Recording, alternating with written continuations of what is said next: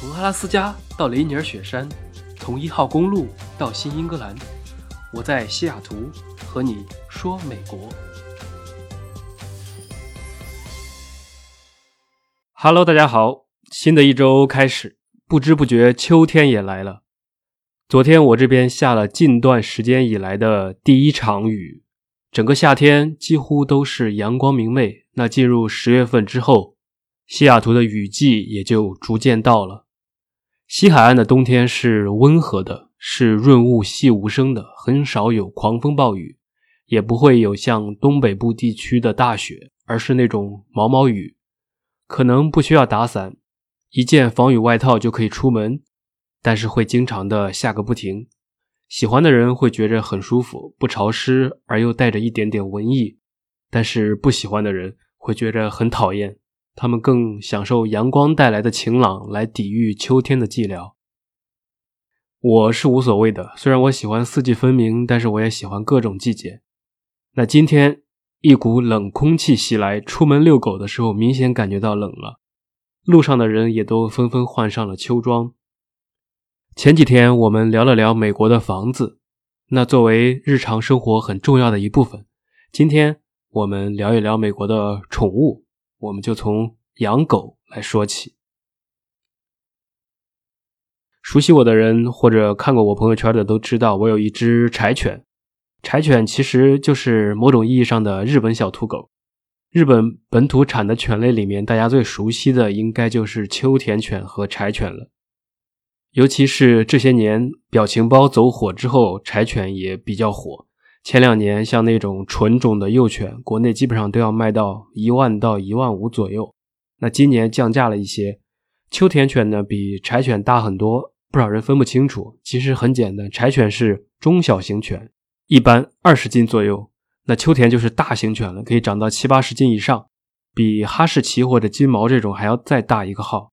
在国内不少小区里面甚至被禁养，但是这些年也逐渐好了一些。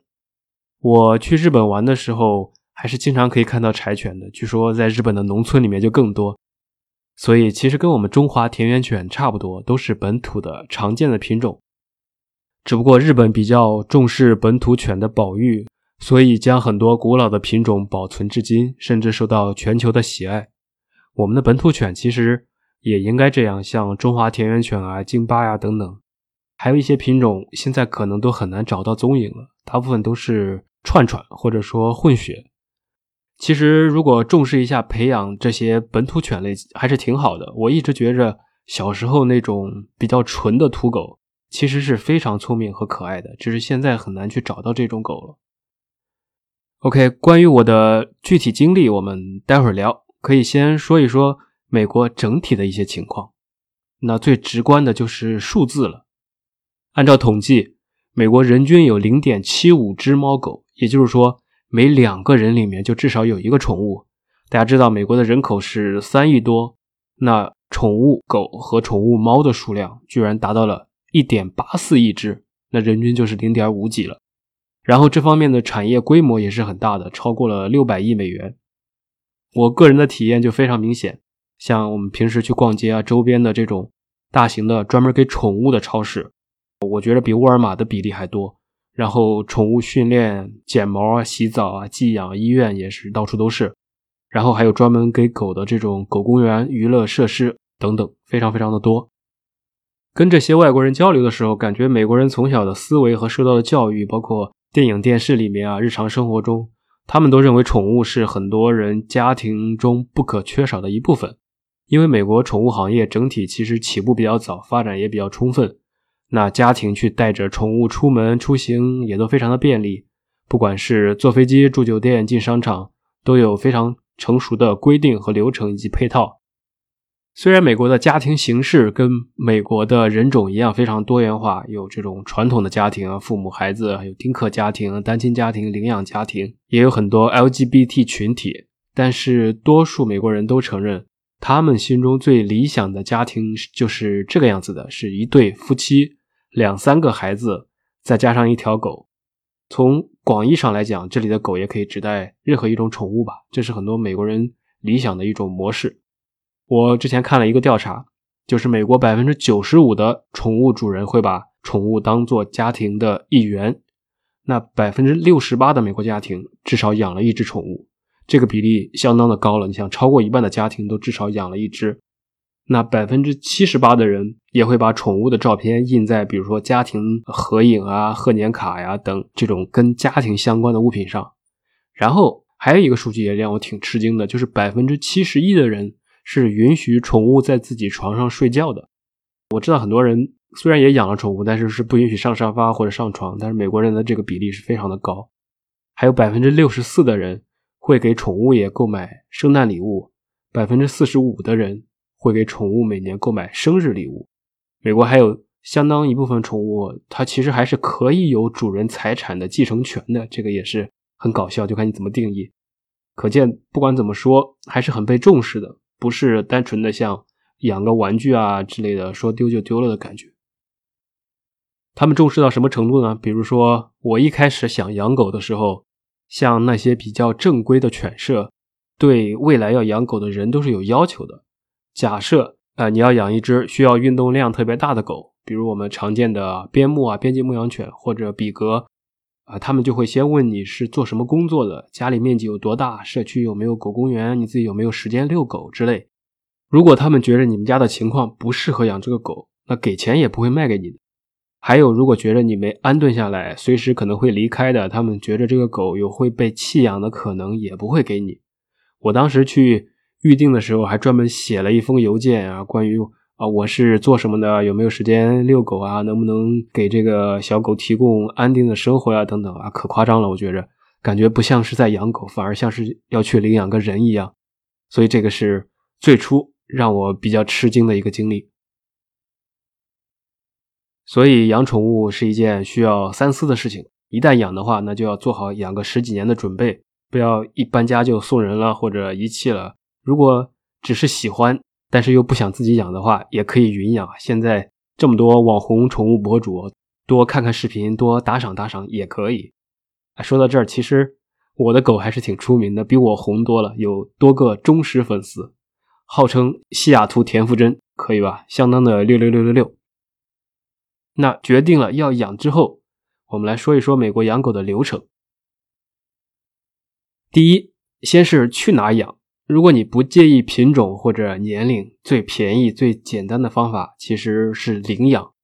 各个地方、每个城市都有领养机构和网站，里面有很多狗，像走丢的或者被遗弃的或者流浪的，都是会被收留在这个里面。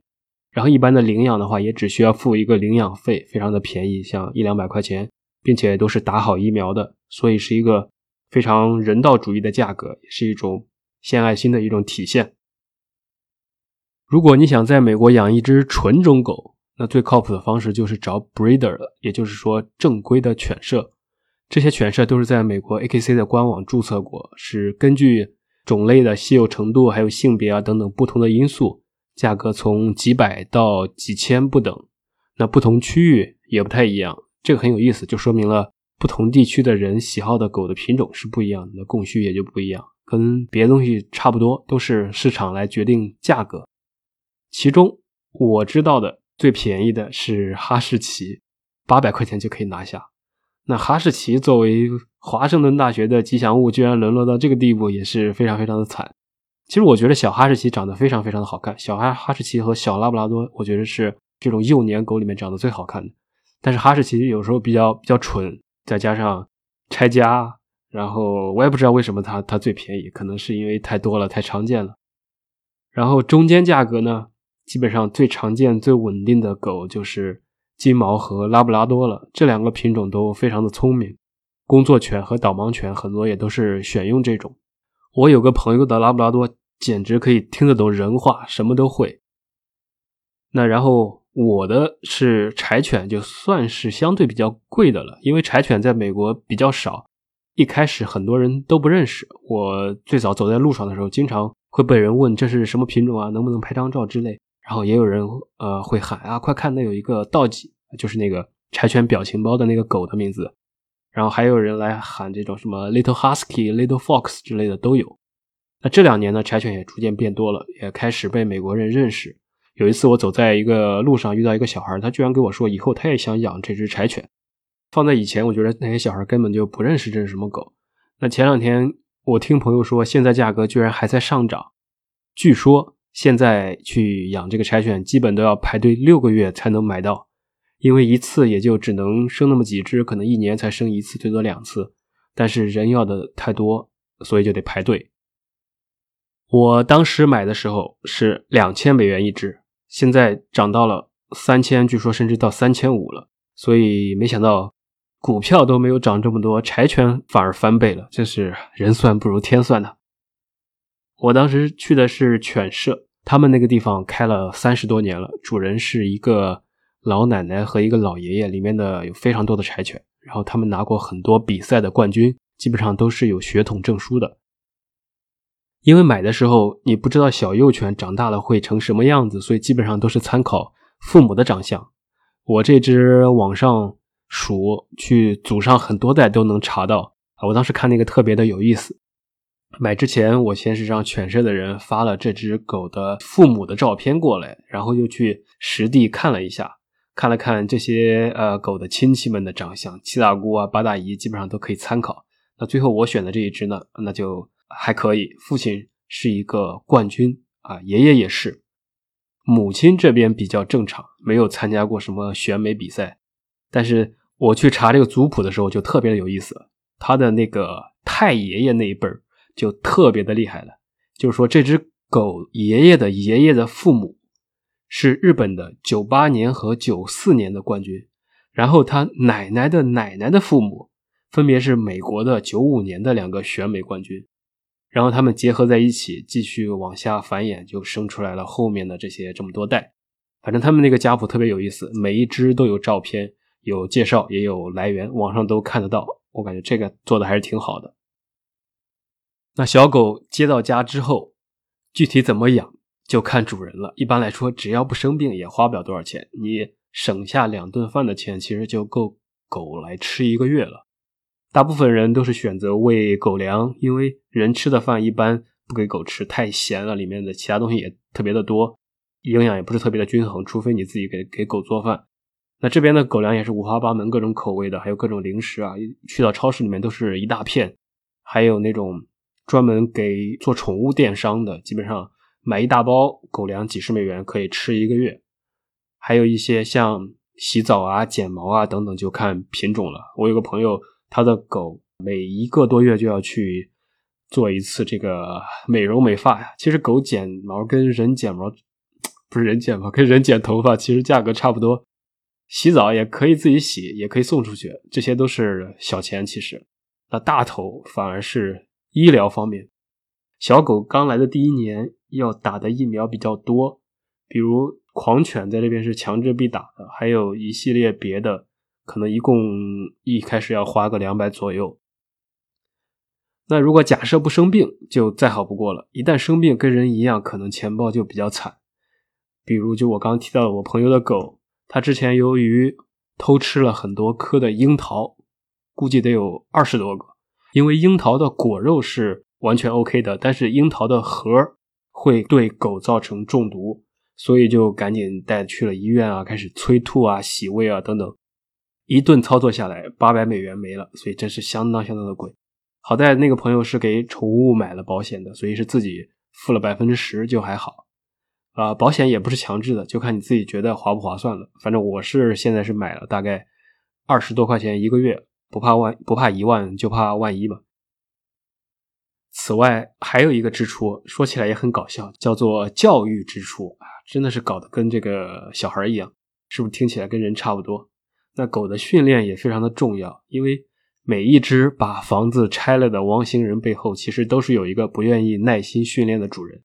很多人是可以自己训练，主要就是教会如何的去上厕所，如何的和人以及和其他的狗进行社交，还有一些常见的口令，比如说坐下、握手啊、yes、no 啊等等。我当时只是带狗去上了一个最基础的课，六节课，好像一百块钱，还算比较便宜。其实那个课完全不是教狗，就是在教人，教这个主人应该怎么训这个狗。但是有些人呢，他们就比较专业了。我有一个另外一个朋友，他有个德牧，就先是去上了一个狗的幼儿园，真的是叫幼儿园啊。然后毕业之后还有别的课，反正上了一堆。我是一听，哎呀，简直太夸张了，太真的很贵。现在简直那个狗可以当警犬用了，非常的厉害。甚至还有一些寄宿制的狗狗训练学校啊，行为矫正学校等等，只有你想不到，没有没有的。我也是见识了很多很奇怪的，所以主要是教，只要好好的教，很多狗的智商都是可以达到五六岁小孩的水平的，所以一些基本的东西其实都听得懂。最后呢，可能有人会问，我想养狗，但是一旦养了，出门不方便怎么办？这确实也是个问题。国内现在越来越方便了，你可以让亲戚朋友带，很多小区楼下的宠物店也都可以寄养。那美国也是，只是贵一些。比如说有专门的宠物寄养、宠物的酒店，从单间到集体宿舍都有，然后有摄像头，你可以一直看到宠物的行动，还算比较的放心，但是贵一些，一晚上至少都是几十美元。还有那种帮别人遛狗的 app，类似于滴滴接单一样，没事的人可以注册了，专门帮人遛狗。然后美国境内所有的飞机航班，如果你的狗尺寸比较小，都可以带上飞机的，票价是。大概是记不清了，一百美元统基本上是一个统一价。然后像出去玩，外面住人住的酒店，很多也都是有允许带宠物的房间的，他们会收少量的清洁费。我之前去黄石公园，全程其实都是带着狗的，还算挺方便的。像那些没有时间遛狗的，还有很多的公司也允许带狗，例如谷歌，他们是一直欢迎员工带狗，他们认为狗能够提高员工的士气。加强同事之间的交流和合作，比如上班累的时候，你就去撸一把狗，逗一逗，可能就放松一下，心情也就好了。另外，据说如果员工不用惦记着下班之后忙着回去遛狗的话，他们更愿意在办公室待的久一点。所以买的没有卖的精，其实资本家还是很猥琐的。他们让你带狗的另一方面，其实也是让你没有后顾之忧，安心的在办公室好好上班。所以这个其实一定程度上来讲。反而是一个公司员工和宠物三赢的局面。那最喜欢狗的公司估计就要数亚马逊了。他们的政策是，只要你周边工作区域的同事同意，你就可以每天都带狗。前提当然是打疫苗的，并且注册过的。然后每年呢，他们还都有带你的狗来上班日。那这一天呢，会鼓励所有的人带宠物来，提供很多吃的啊、玩的呀，还有合影活动，还有给宠物的一些小礼品等等。然后我去他们的总部大楼里面，就看到还有一个架空层，专门弄了一个狗公园，方便遛狗啊，以及让狗来跑一跑。我听说现在国内也有少量公司，好像也允许员工带宠物上班了，有一些科技公司允许的，但是也比较少。那除了公司之外，很多的居民区或者说社区的周边也都有狗公园，就是专门用来解开。狗的链子让它们自由去跑的地方都会围起来，因为你遛狗的时候，日常遛狗必须都是牵着的，但是狗公园就可以呃完全的放开了。我住的这附近就有两个，其中一个还特别的大，里面还分小狗区、大狗区，然后喝水的地方、捡球的地方等等，反正是不要钱的，都属于公共基础设施，你随时可以带过去。整体上来说呢，美国人是习惯了把宠物当成日常生活的一部分。比如说，你牵条狗走在路上，如果有一个爷爷奶奶带着小朋友玩的话，放在很多国家，他可能第一反应就是躲开，比如说，哎呀，这狗不干净，或者小心被咬啊之类的。然后这边的小朋友第一反应都是问能不能摸一摸狗啊，而且家长也都不拦着，一般会鼓励这个小朋友跟这个狗去 say 个 hi 之类的。他们好像不是很担心会不会被咬啊，或者不干净之类。那美国人对狗子这样的态度也是一个。长期下来的结果，其实因为狗从小要训练，要上学校，而且是从正规的繁殖者手里来购买狗的话，性情相对是有保障的。这个狗如果有行为问题，那主人肯定都会牵好，大老远的就先主动避开了，没有那种不牵绳在外面游荡的狗。例如，假设有人说啊，我的狗很听话，不咬人的，所以就不牵了。这种事情在这边是几乎是非常非常少的，因为一旦出事了，就是你的全责。除非是狗自己跑出来了，但是就算啊这种宠物不小心从家里走丢了或者逃跑了，很快就会被邻居收留或者被动物保护协会的人收走。这边的狗大多数都有一个非常小的一个芯片，就是小时候就要打疫苗的时候，有时候就顺便打一下，就放在你的这个脖子后面或者手臂上了。这样，所有的宠物医院和收养所一扫就可以扫出来这个宠物的主人的信息啊、地址啊、电话等等，就会联系你。还有很多人在路上看到这种跑丢了的狗，也都会送到宠物医院去或者动物保护协会去，一般第二天都很容易就会被找到了。当然，这个大环境是需要很长的时间治理以及很大的投资的，不是说一刀切就可以马上解决。所以啊，任何的事情也都需要慢慢的来。不管怎么说，就像我之前提到的，在美国，宠物、小孩儿还有弱势群体其实是最爽的，像中间的层反而会比较不爽一点。其中关于宠物的这方面，从我讲的这期里，相信大家就。可见一斑。好了，这就是本期的主要内容。喜欢我节目的朋友，记得点赞、关注和转发。感谢大家的收听，我们下期再见。